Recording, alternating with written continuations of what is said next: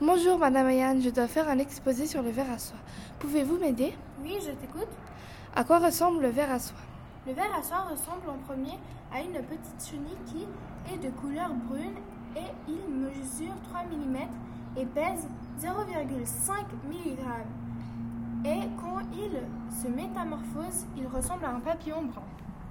D'où vient-il? Il vient de Chine, Pourquoi l'appelle-t-on le verre à soie? Car il fait de la soie. Et comment fait-il la soie?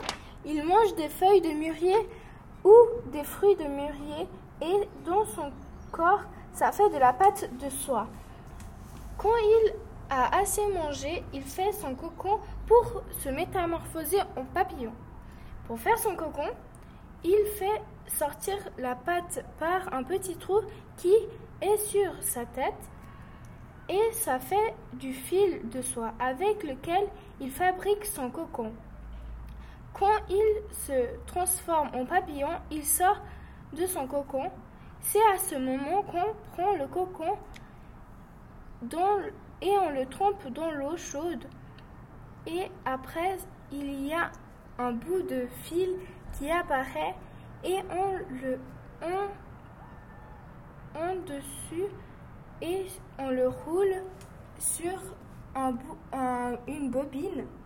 Et pour faire de la soie solide, il faut cinq cocons.